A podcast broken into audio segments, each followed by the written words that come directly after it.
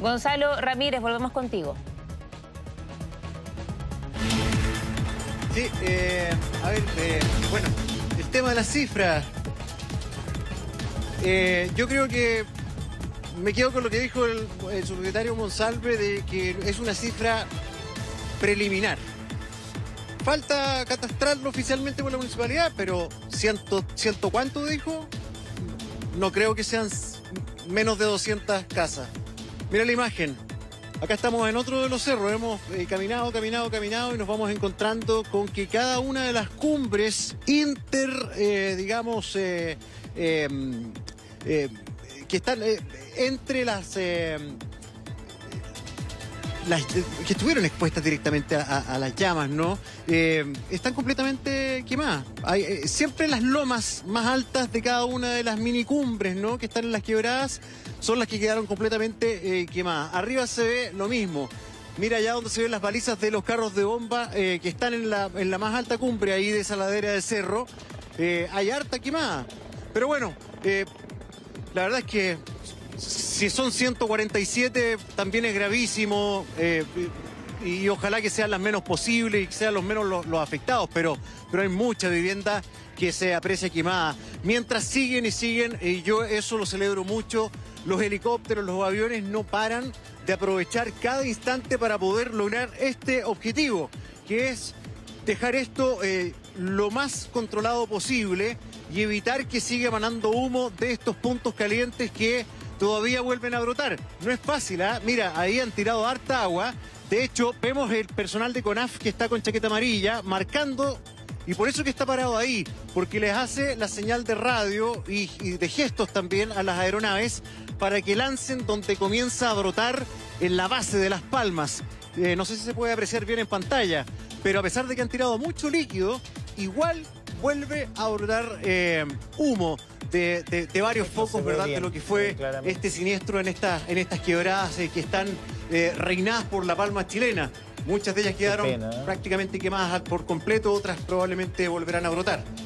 A ver, si uno no eh, le exige precisión al gobierno, yo no sé a quién le exige precisión, digamos. O sea, yo entiendo que, claro, una vivienda quemada es muy grave, un fallecido es tremendamente grave, pero pasar de 500 a 130, porque ¿qué, qué genera esa diferencia? Que haya Claro. eh, una planificación distinta. Es distinto hacer una logística de ayuda para 500 viviendas que para hacer para 100. Entonces, ¿cómo en dos o tres horas había un tuit que, eh, donde el Ministerio del Interior pasa de medio millar de casas a 100 casas? Eh, digamos, ahí hay una situación que evidentemente, o sea, ante este panorama, la opinión pública lo que exige de la autoridad es precisión y certidumbre. Ahora, respecto de lo que estás mostrando ahí en cámara, que me parece muy, muy, muy importante, porque lo que ocurre es que el suelo está hirviendo, no porque no haya llamas en superficie, significa que el fuego está extinto. Cuando uno eh, ha cubierto, eh, digamos, eh, incendios forestales de este tipo, tú escarbas un poco y aparecen chispas nuevamente. O sea, el riesgo del rebrote, de la activación de focos, es permanente, Gonzalo. Tú lo sabes bien, ahí estás en el lugar donde el suelo está muy caliente. Sí. Ahora, acá eh, fue tan intenso el fuego que no queda nada más que se queme. O sea, quedó liso. Claro. No hay pero ni un pasto, ni un... Nada, nada, nada. O sea, quedó completamente, completamente calcinado. Eh, pero hay otros lugares donde sí todavía queda combustible y eso es lo que tratan de bajar la temperatura. Todavía quedan palme- palmas, todavía quedan eh, lugares con mucha maleza eh, y con mucho arbusto que están muy cerca de algunas viviendas que se salvaron. Oye, Gonzalo, solamente antes de ir con, un- con otro tema, pero ¿cómo ves tú el tema del viento? Porque sabemos que cerca de las 10, 11 de la mañana ya debería comenzar a moverse con más fuerza. Bueno, en este, en este punto donde estoy eh, ya se comienza a apreciar un, un viento un poquito más, más, más fuerte, pero, pero esto no es nada, o sea, debe correr unos 8 kilómetros por hora. Eh, para la mediodía ya deberíamos tener el doble por lo menos. Sí. Eh, y lo más intenso siempre es después de las 4 o 5 de la tarde. Pero por eso que los aviones también se apuran, se apresuran en tratar de dejar lo más, lo más eh, húmedo posible. ¿ah? Y, y- y fíjate que no, no es tarea ¿Ves fácil. ahí? Eh, ahí podemos ver también otra, otra eh, muestra, ¿verdad? de cómo en algunos casos quedaron, pero solamente pilotes. ¿ah? Desapareció completamente las viviendas que estaban ahí emplazadas.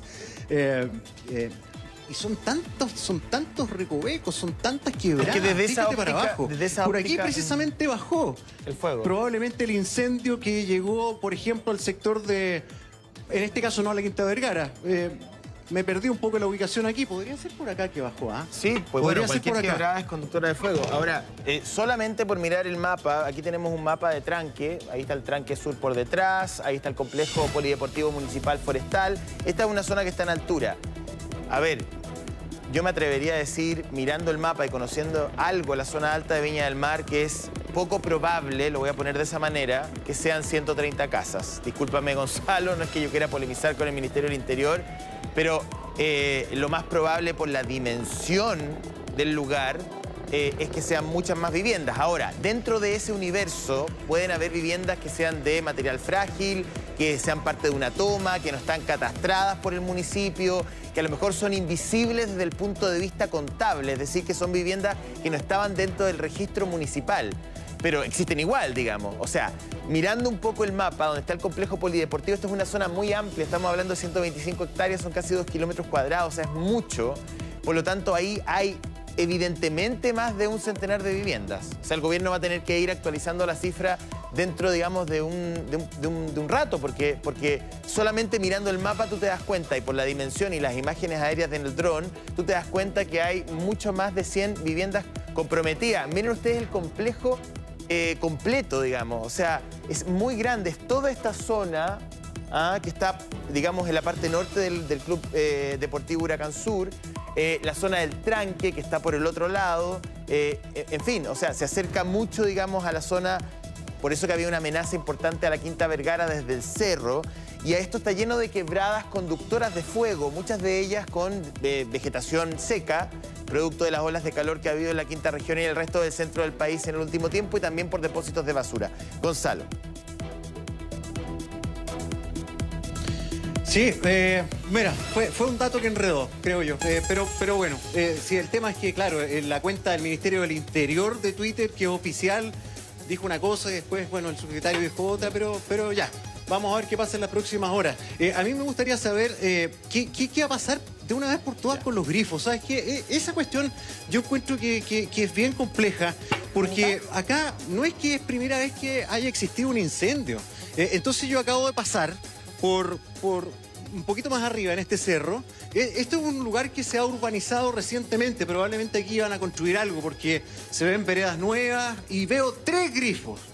Y de los tres grifos, me parece que están abiertos los tres y están sin agua. Eh, entonces, eh, o con poca presión. Entonces no entiendo que en un lugar donde la necesidad de tener esto tiki-taka, sobre todo en esta época, eh, no se resuelva. No puede ser. O sea, No, no, es lo no que hemos debería. estado No conversando. deberíamos estar con este tema. A mí me extraña que el subsecretario no se haya referido al tema de, de los grifos y de los accesos. Eh, queremos eh, hacer un paréntesis contigo. Estás buscando voces, algunas quieren hablar, otras Sí. por un, un tema de, digamos, de trauma, evidentemente no pueden hacerlo. Mira, hay un Hay grifo, grifo. por ejemplo. Un grifo Bueno. en, la- en medio de la nada que probablemente no fue Sí. útil ni funcional a la emergencia. Sí, es lo que decía el gobernador, ¿cierto? Eh, Mundaca, Y no solo que uno, no mira, hay agua hay en, tres. en los grifos, mira. Oye, eh, solamente para las personas que se están uniendo a esta transmisión, en meganoticias.cl, si es que quiere ayudar, está el detalle también de todos los centros de acopio. Son seis hasta el momento que ha dispuesto la ONEMI. Así que ahí también puede encontrar toda la información. Están abriendo cerca a las 9, 10 de la mañana para poder recibir todo tipo de cosas, alimento, abrigo. Bueno, lo decía Simón también, pagan las cosas de primera necesidad también para poder recuperar un poco de la vivienda. O sea, había un, un testimonio que decía, me fui a trabajar, decía, y vuelve y, y estoy con lo opuesto. Vamos Claro. rápidamente con Daniela Valdea, al sector de la Quinta Vergara. Hay algunos focos activos menores. Hubo ayer una suerte de alerta respecto al Palacio de Vergara incluso y la misma Quinta. A ver si tú nos puedes comentar, digamos, cuál es el panorama en esa zona de Viña del Mar.